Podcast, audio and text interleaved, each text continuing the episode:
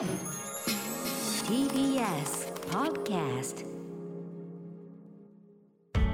発信型ニュースプロジェクト。TBS ラディオ905-954おぎゅうえちきセッション。発信型ニュースプロジェクト荻上チキセッション。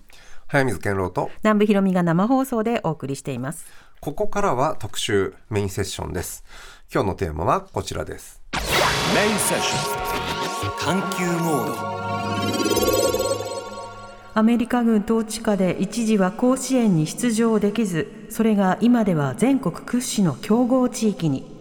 高校野球を通して見る沖縄の日本復帰50年。1972年5月15日に日本への復帰を果たした沖縄は今月15日に復帰50年を迎えました。1945年の終戦後アメリカ軍に占領された沖縄からは甲子園の予選への出場などが一時的にできなくなりまた本島との交流もなくなったことで学生野球のレベルは低下を余儀なくされました。しかし復帰前の1968年には江南高校が夏の甲子園でベスト4に進出。江南旋風を巻き起こすと1990年91年には沖縄水産が2年連続の準優勝そして1999年には春の選抜で沖縄尚学が春夏通じて沖縄県勢初の甲子園優勝をもたらし2010年には江南高校が春夏連覇を達成。さらに今月ノーヒットノーランを達成したソフトバンクの東浜直投手。ホームランを量産する西武の山川穂高選手。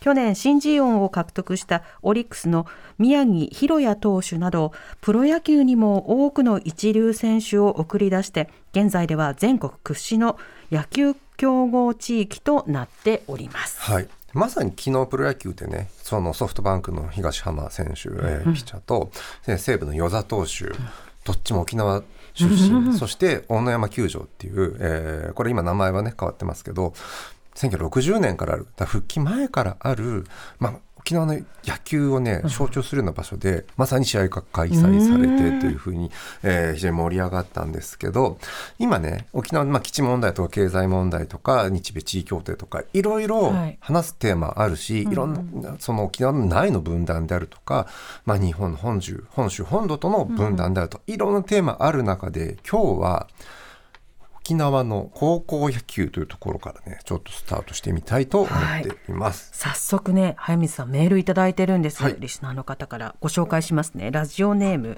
あじさんです。あじさん。ありがとうございます。私は数年前まで沖縄八重山の離島に住んでいました、沖縄では本当に甲子園に沖縄代表が出場するときは熱狂的に応援されています。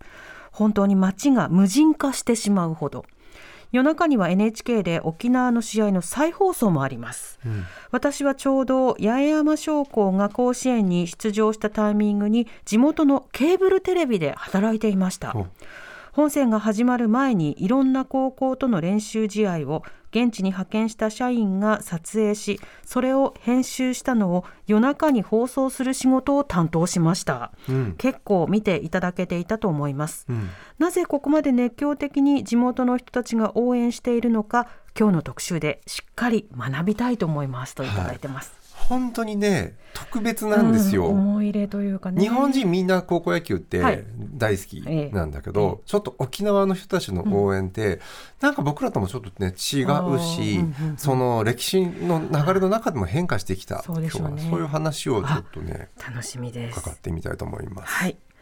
それでは本日のゲストをご紹介しましょうか。リモートでのご出演になります。沖縄県県立博物館主任学芸員のほかま和幸さんです。ほかまさん、こんにちは。よろしくお願いいたします。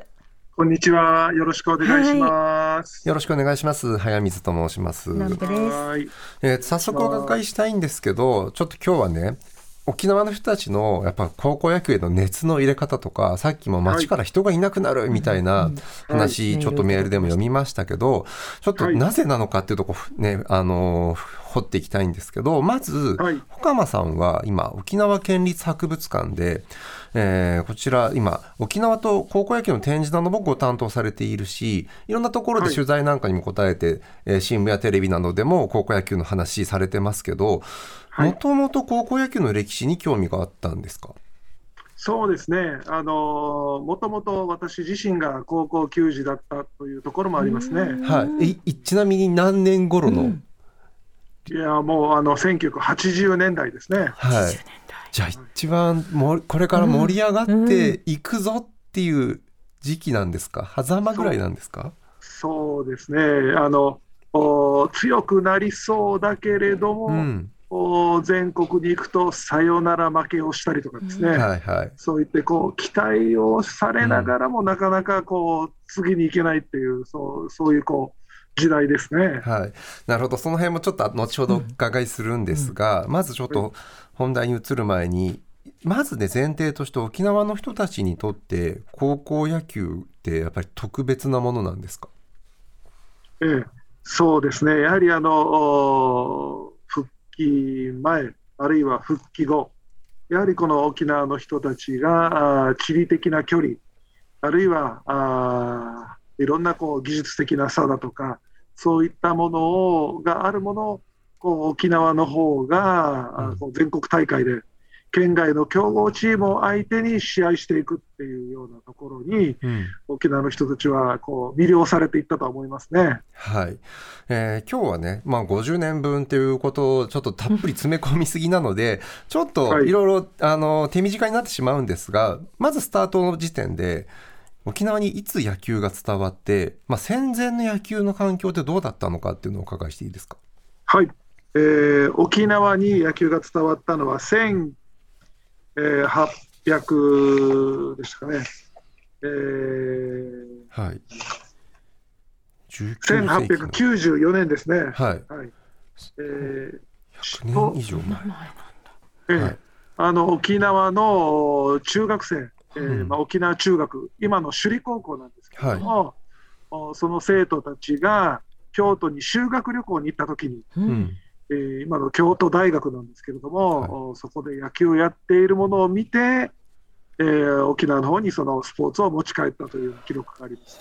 うん、当時は全然環境なんかも野球、まあ、日本にも伝わったばかりだったのもあると思うんです全然環境違うんでしょうね。そうですね、えー野球の試合といってもですね、まあ野球場もありませんし、うん。えーそういったあの沖縄に広場もありませんので、えー干潮あの海ですね、海の砂浜っていうんですかね、はい。干干潮時に、えーそういった砂浜で野球の試合をやるっていうことがありましたね。はい、でそしてちょっとここからまあ戦時戦時中挟むってことになるんですが米軍統治下の沖縄で、これまあ沖縄アメリカといえば野球っていうのもありますがはい。この時代は野球はどうなっていたんですか？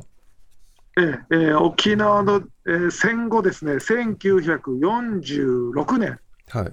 まだまだ沖縄の人たちがですね、えー食事だとか、衣服だとか、うん。そういった生活面でですね、まだまだこう十分整わない中、うん。あまずスポーツで、えー明るくするんだと、うん。世の中をこう明るくしていくんだということで、えー野球の大会が開かれます。はい。それが、まあ、スタートだと言われていますね。はい、じゃあまだまだこれは、えー甲子園甲子園があるのはもちろん兵庫なので本本土なわけですよね。のはい大会には全然まだ届かない時期ですが、でようやく戦争が終わってはじ、始めた時に結構早くにもう野球は始まっているということですよね。そうですね、えー戦前にあの、まあ、ごめんなさい、復帰前ですね、戦後になりますけれども、まあ、本当に何もないところからですね、アメリカ軍から靴をもらったり、うん。えーユニフォームをもらったり、まあ、グローブを修理したりとかですね、そういったことをしながらあー準備をしていって、まあ、試合にこぎつけるんですけれども、はい。なかなか手作りでできなかったものがあるらしいんですよね。うん、ええそれがですね、はい。なんとボールだったと、ボールが一番手に入らなかったってことです手か。作りできなかったらしいんですよ。他の、まあ、はい、ユニフォームだとか、うんあーグローブとかはいろんなものを工夫しながら手袋を応用したりとかなんですけど、ボールはですね、あの完全な丸、球体を作るのは難しかったらしいんですよね。ボールナイトだけで野球はできないですよね。そうなんです、そうなんです。んだから最初の大会はですね、はいなんとソフトボールを使ったという記録が残ってま大す。きい全然野球ではないことに ピッチャーも大変ですしね。そう、そうだったと思います。はい。はいえーそして、まあ、これ戦戦後からですね、まあ、1972年今50年っていう話で、えー非常にそこまで一気にちょっといっちゃうんですが沖縄県勢が、まあ、そもそも、えー日本に復帰を果たす前からもう甲子園には出ているんですよね。ええそうですね。えーただあの、なかなか甲子園に出れなかったというのは、あー実はあの沖縄県に高校野球連盟がなかったというのが大きな原因ですね。もうそっかその問題がまずあると。はいはいえー1956年に、えー沖縄県に高校野球連盟ができまして、うんそれをもって、えー初めて、えー沖縄の方があー甲子園を目指して大会に出場していくとはいいうことになって、えーそして1958年、うん。えー首里高校が初めて、えー甲子園に出場したということになります。はい、その時のちなみにどういう状況だったとか、えーね、岡間さん自身は、まあ、もちろんもっとあの後の世代のこ、ね、高校野球、し80年代知られてる時代じゃないです。昔の話ですけど全然やっぱり沖縄と本土では違ったんですか？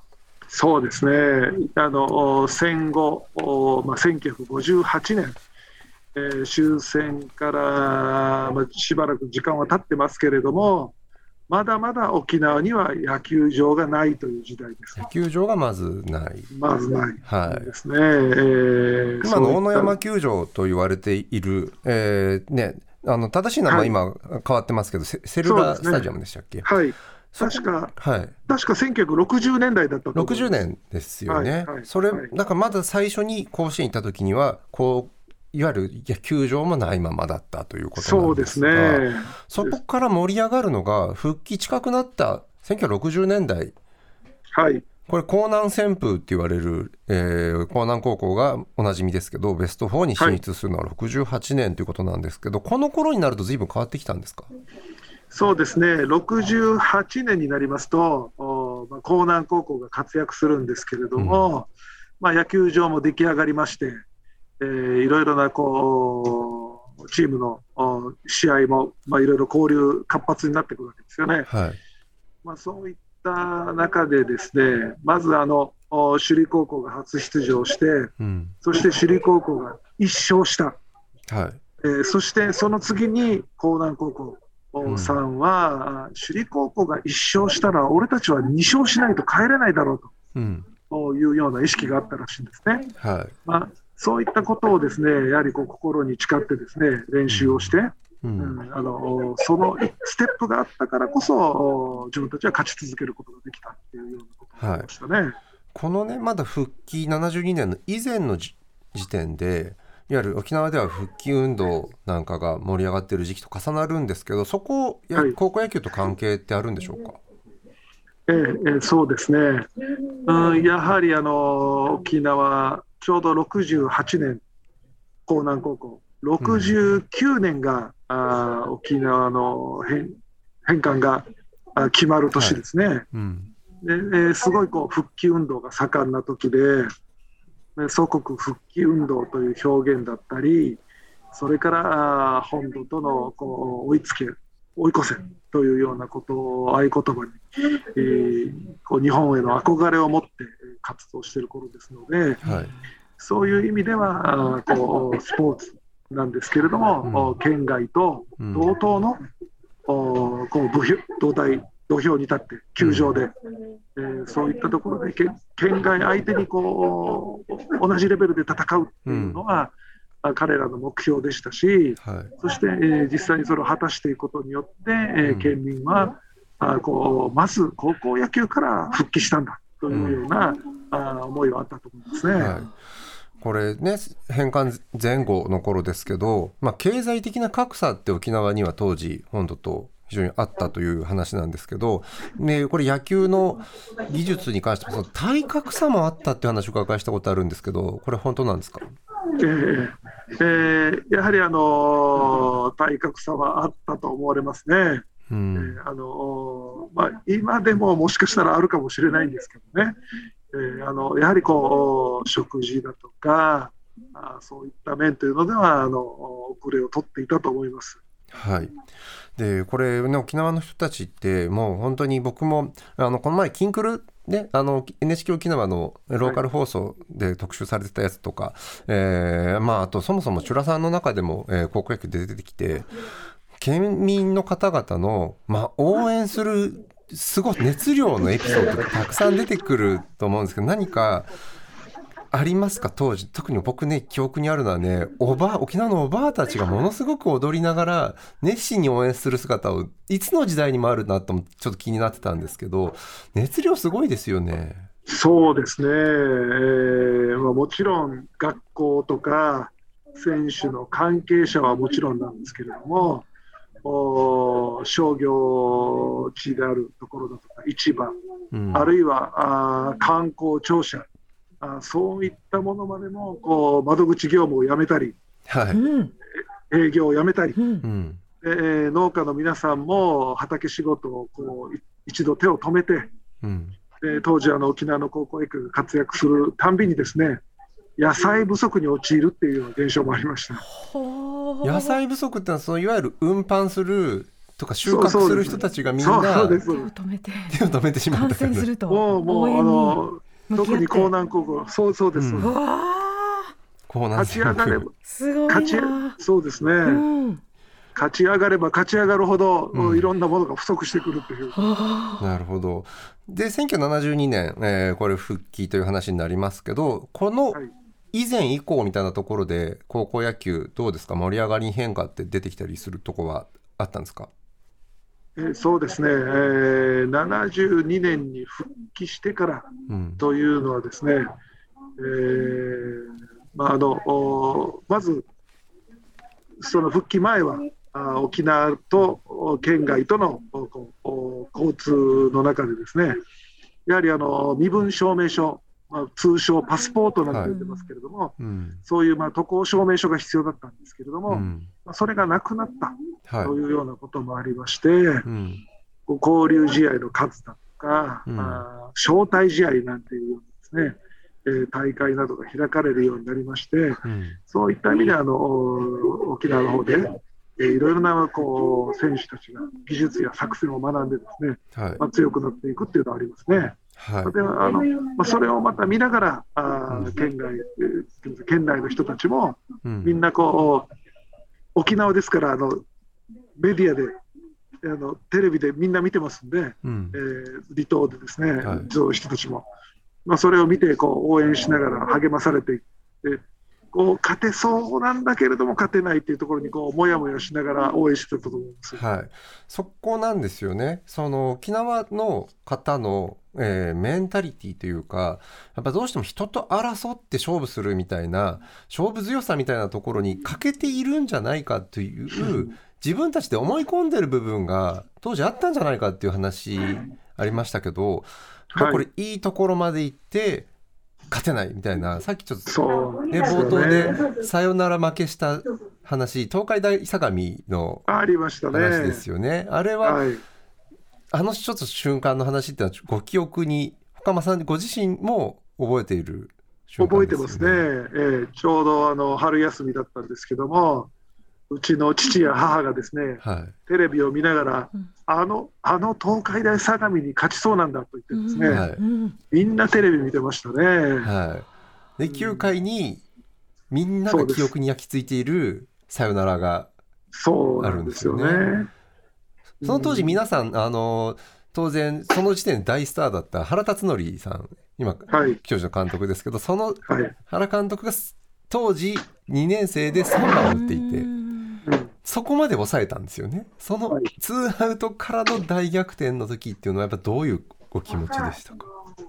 そうですね、みんなこう、さよなら負けにですね、うん、あこうみんなテレビ観戦してますんで、はい、あの隣の家、その隣の家とかですね、そのあたりからですね、もう悲鳴というか、うん、えーため息というか、はい。そういったものが漏れてきてですね、うん。でその後こう私なんか子供ですからこう外でまた野球の試合して遊んだりするんですけど、はい。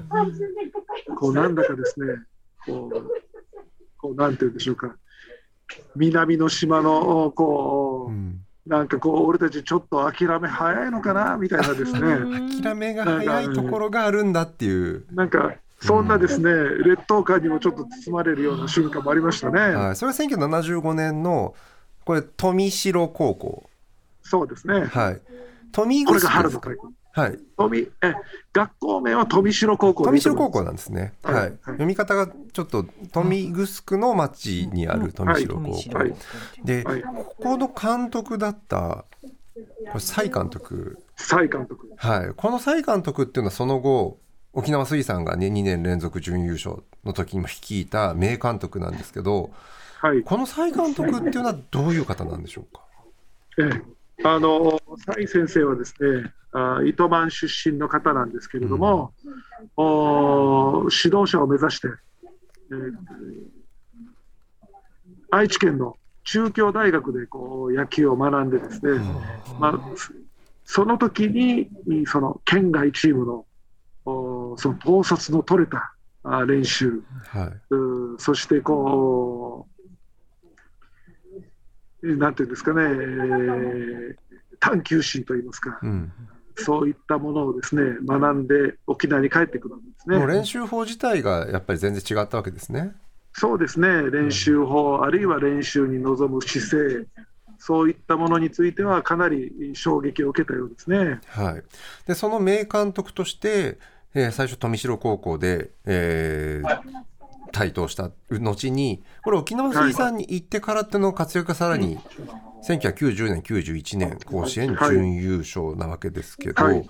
そはい。の頃のやっぱ沖縄水産超強豪というか PL 全盛時代はい、ちょっとあまあ80年代にそもそも深間さんが、えー野球やられてた頃からやっぱちょっと90年91年になるとそろそろ復帰の時に生まれた世代が出てくるわけじゃないですか、はい。ここら辺大きい変化ってありました？そうですね、えーやはりこのお沖縄水産高校の登場はですね、えーやはりこう、蔡先生の、こうなんていうんですかね、えー総仕上げの部分っていうのがあったと思いなるほますね。ど。時間かけて育てていく育成方法を、うん、あの学校自体が、えー転移転っていうんですかね、うん。えー那覇であった学校が糸満南部の方に引っ越ししまして、はいはい。ええ。でそこでこう球場作り、グラウンド作りから始まっていくんですけれども、うん。まあ、そうしたグラウンド作りから始めて、選手たちを集めて、うん、そしてこう仕上げていくというような過程がありますね。なるほど。時間をかけて環境を作って練習法も新しくして。はい、で僕この蔡監督のね、えーこれお亡くなりになっている方なんですけどはい。あの本を書かれた、えーノンフィクションを読んだことがあるんですけど、の読んだことがあるんですけど、読んできたんですけど、まあ、ものすごくき練習も厳しいし、まあね、昭和のぶ高校野球っていろいろあったと思うんですけど、どういう方だったのかっていうのをちょっと深間さんからもお伺いしたいんですけど。えーそうですね、まあ、あの私が若いところ時にですね、うん。蔡先生にお会いした時には、はまあ、蔡先生はですねあの高校野球の監督はですねお寿司職人のようなもんだと、寿司職人。えーという表現だったんですけど、はい。まあ、それはどういう意味かというとですね、うんうまずこういいネタをこれがいいネタなんだ、これがいい素材なんだというようなことがはい。まずそれがこう目利きができるかどうかっていうのがまず最初の前提、仕入れられるかどうかってことですね。そうですね、はい。まあ、そういうことをおっしゃっていましたね。ネタをそこから洗練させる握りになるときにまた一癖あるわけですよね。まあ、そうですね、サビとかね。そうですね。であの、おこう変わった器具がですね、うん。えーバットにしろ、おバーベルにしろ、まあ、なんかあのうちの自分が見たことのないトレーニングの道具がたくさんあるんですけども、うんまあ、それもですね、蔡先生がいろいろこう考案して、こうアイデアを持って、えーいろんなこうバッティングの練習にしろ、守備の練習にしろ、体力強化にしろ、まあ、こういう道具を使ったらいい練習ができるんじゃないかっていうようなことをですね、うん。えー考案しているんですよね。はい。まあ、そういったところっていうのは、あー先ほど1946年の戦後、いろんな道具をこう工夫しながら試合していった人たちの、うんそういったこう工夫が、こう蔡先生の中にも脈々と流れていたのかなと思ったりしますね。なるほど。で、復帰後生まれのね、これ、大野凛投手、僕、1973年、同じ年なので、非常に当時のことを覚えている選手で、まさに蔡監督のもとで、決勝まで投げた、はい。えー沖縄水産のエースでしたけど、こはいの頃のことって、この試合、記憶ってございますか？ええええありますあの。よく覚えています。えー、蔡先生のその2年連続準優勝の時ですね、もう沖縄中がですね、本当にこう熱狂していましたうね。ん。で、1990年と91年でしたかね。はい。でその時にですね、またこの準優勝した子どもたちがちょうどこう復帰っ子と言われる、復帰後っていうのは72年、3年生まれ世代。そうですね、はい。1972年の生まれの子どもたちが、あーその道を切り開いていくわけですけれども、うん。まあ、それまでいろんなこうさよなら負けだとか、えー逆転負けだとか、そういうことを繰り返していた沖縄の高校野球が逆にうん。こうサヨナラ勝ちをしたり、終盤勝負で振り切ったり、はいうん。そういったことをこうこの復帰後生まれの子どもたちがこう道を切り開いていくんですよね。うん。まあ、そういったところにこう当時は新人類なんて言葉がありましたけれども、はいはい。やっぱそれはあの他間さんの世代とかはとはちょっと違うなっていう感じちょっとやっぱり下の世代ですね。はい。そういったこう復帰後生まれの子どもたちがこう沖縄のこう課題をですねうん。正面突破していくっていうんですかね、うんえ。ーそんな印象がありましたね。はい。まあ、ただね、大野投手は決勝戦も完全に肘が壊れていた状態で投げ切らなきゃいけないっていう今のね、えー高校野球の連投問題なんていうのは、ここの辺からピちょっとピックアップされたような蔡監督の特有のやり方みたいなことも批判されたり、でその2人が、ねえーまあ、非常に選手には慕われている監督だった部分とメディアに叩かれる部分と苛まれた部分なんかもあったように見えますがどう？岡間さんどう見えてました、えーそうですね。実はあの蔡先生のお手書きのノートが残っていまして、うん。えっと、そのちょうど1990年とか91年、その準優勝の時のお甲子園のうん。ベンチの中にでこうメモをしている、はい。ノートがあるんですけども、はい。それを見るとですね、うんすごいこう繊細なうん。あー表現がたくさんあるんですよね。なるほど。TBS Radio 荻上チキセッション TBS Radio 905-954時刻は5時になりました。荻上チキセッション休暇中のチキさんの代打メインパーソナリティのライター早水健郎さんとお送りしています。今日の特集メインセッションは米軍統治下で一時は甲子園に出場できずそれが今では全国屈指の強豪地域に高校野球を通して見る沖縄の日本復帰50年というテーマで沖縄県県立博物館主任学芸員の保間和幸さんにリモートでお話を伺っています。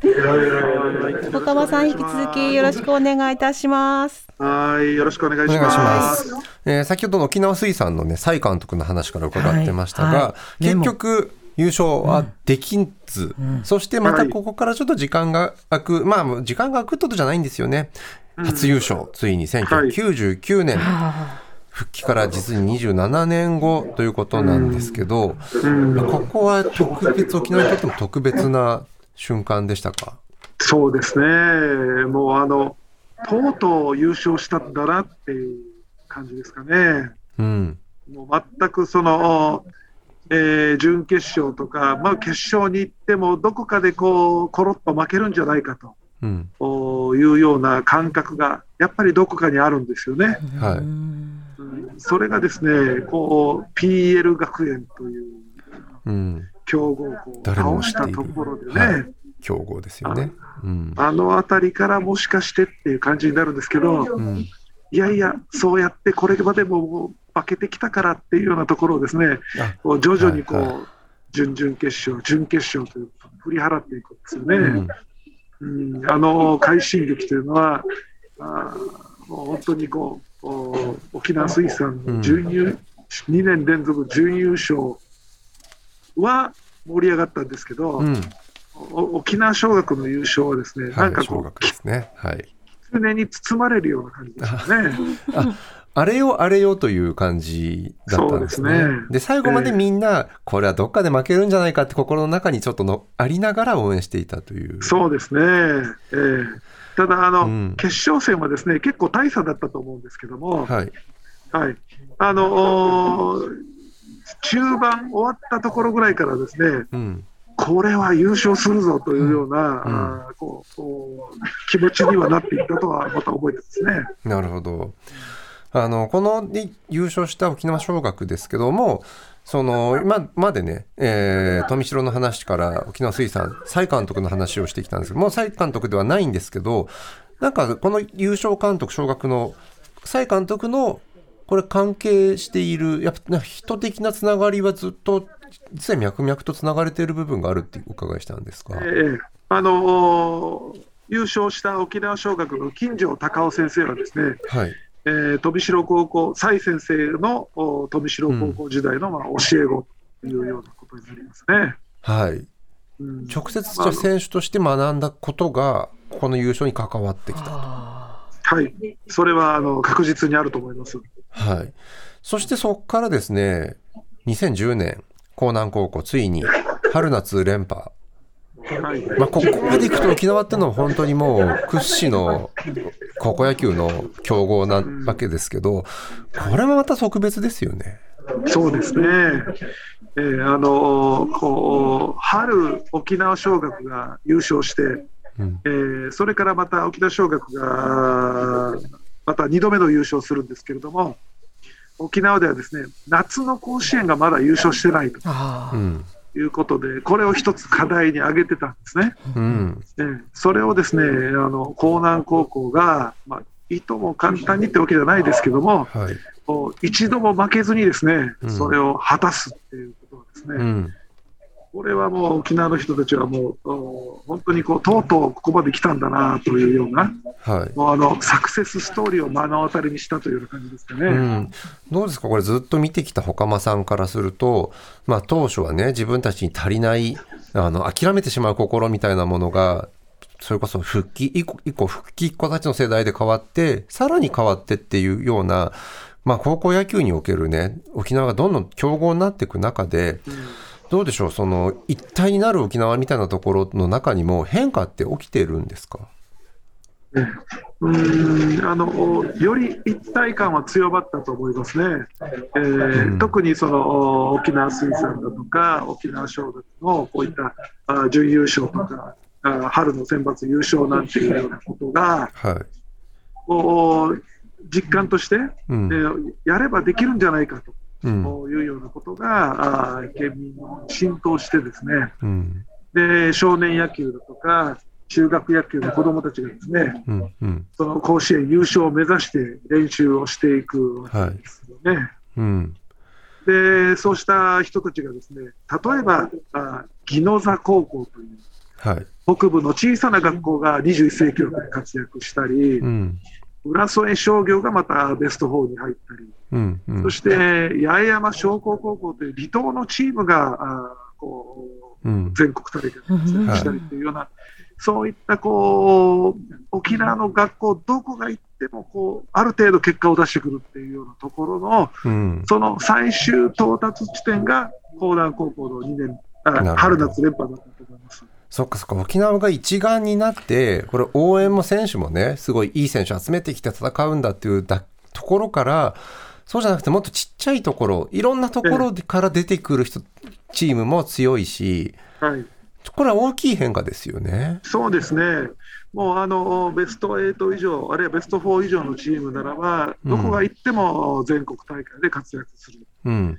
あるいはもうそういった選手たちが少年野球の頃から鍛えられていく、はうんで中学野球ももちろんそれが土台となって、い。うん。はい、その沖縄の高校野球を支えてきた、はい。まあ、あのもちろんその背後にはん各階層の指導者、はいあるいは親御さん、うん。そういった人たちが本当にみんながサポートしてですね、なるほどえ。ーあのこういった優勝につながったと思います。で、おそらく高校野球も、一人の選手をもう潰して優勝してみたいなことの時代ではちょっとなくなっていて、本当に全部の野球っていうトータルな人生考えるような時代になったり、数だけじゃなくて、もうちょっと、えー広くね、えー一般に文化として普及するみたいなところで言うと、沖縄はプロ野球のキャンプ地になっている、今、沖縄キャンプってか必ずこのね、その春シーズン前に取材もさされるし、まあものすごくそこで楽しんでる沖縄の人たちの姿も見ます。沖縄にとってすごいプロ野球キャンプって重要な存在ですよね。重要ですね、やはりあの青い海、青い空、あーそういったあのリゾート地でありますけれども、うんそのお冬場、はい。あの春春先ですかね、うん。えーそういったところでこうプロ野球のキャンプが来て、うん。えー一流の選手たちの練習が見られる、あるいはうん。そういったところで少年野球のこう、うん野球教室があるっていうのは、うん。あー大きな効果があると思いますね。うん。勝つだけじゃなくて楽しめるし、まあなんかねそんな運動神経良くなくてもあ野球やってみようかなみたいなことって非常に重要なねことに、うん。えー今重要しし重要になってると思うんですが、まあちょっとはい。ここまでね聞いてきてそのまさにその成果が今昨日の昨晩西武ソフトバンク両投手が沖縄出身。これどうですか、ご覧になって周りの反応とかちょっと最後にお伺いしたいんですが、えーあの確か試合もいい試合でしたね。いい試合でしたね。両投手戦でしたねええうん。もうすごいあのいいピッチャーで、あの大きな声ではなかなか言えませんが、私の周りの小学生は、うん。あの今日なんか学校サボってプロ野球見に行くんだなんて言ってましたので、はい、大声でえ言っちゃちょっとまずいですね、確かに。ちょっとね、うん。でもあのまだまだあこうしたこう野球が、はい、あのプロ野球もですね、うん。すごいもうみんな楽しみにしてるんだなと思いますし、気持ちにさせてるんだ。しなしかも、うん、あの沖縄のね子供たち、プロ野球選手が、沖縄出身の人たちがまた頑張ってるっていうのは、すごい励みになると思います。そうでしょうね。いや、そうなんですよね、本当、その中で、えー東浜投手のね、ノーヒットノーランとか、今年話題もありますし、ええ。まあ、本当、長い時間かかって、今の沖縄の野球があるんだって話、非常に、えー伝わりました。ね、これからも高校野球の歴史を踏まえてね、もう本当、未来史も含めて、ちょっとお伝えしていくようなお仕事をちょっと期待していますので、ああの今日はどうもありがとうございました。ありがとうございました。はい。どうもはいありがとうございます。今日は沖縄県立博物館主任学芸員の岡間和幸さんにリモートでお話を伺いました。TBS Radio 荻上チキセッション